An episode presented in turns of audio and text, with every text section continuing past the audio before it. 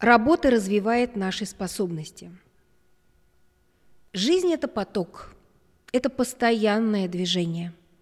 И она требует, чтобы мы двигались, действовали, работали. Действие – это огромный источник энергии, который позволяет нам больше наслаждаться жизнью, чем страдать от нее.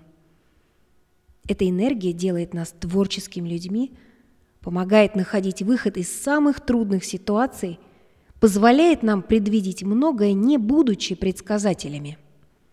Дело в том, что действие заключает в себе магию движения. Кто работает, тот развивает и усиливает свои способности. Именно работа помогает нам открывать свои скрытые способности и добиваться неожиданных результатов. Она укрепляет нашу волю и наш ум. Она учит нас любить.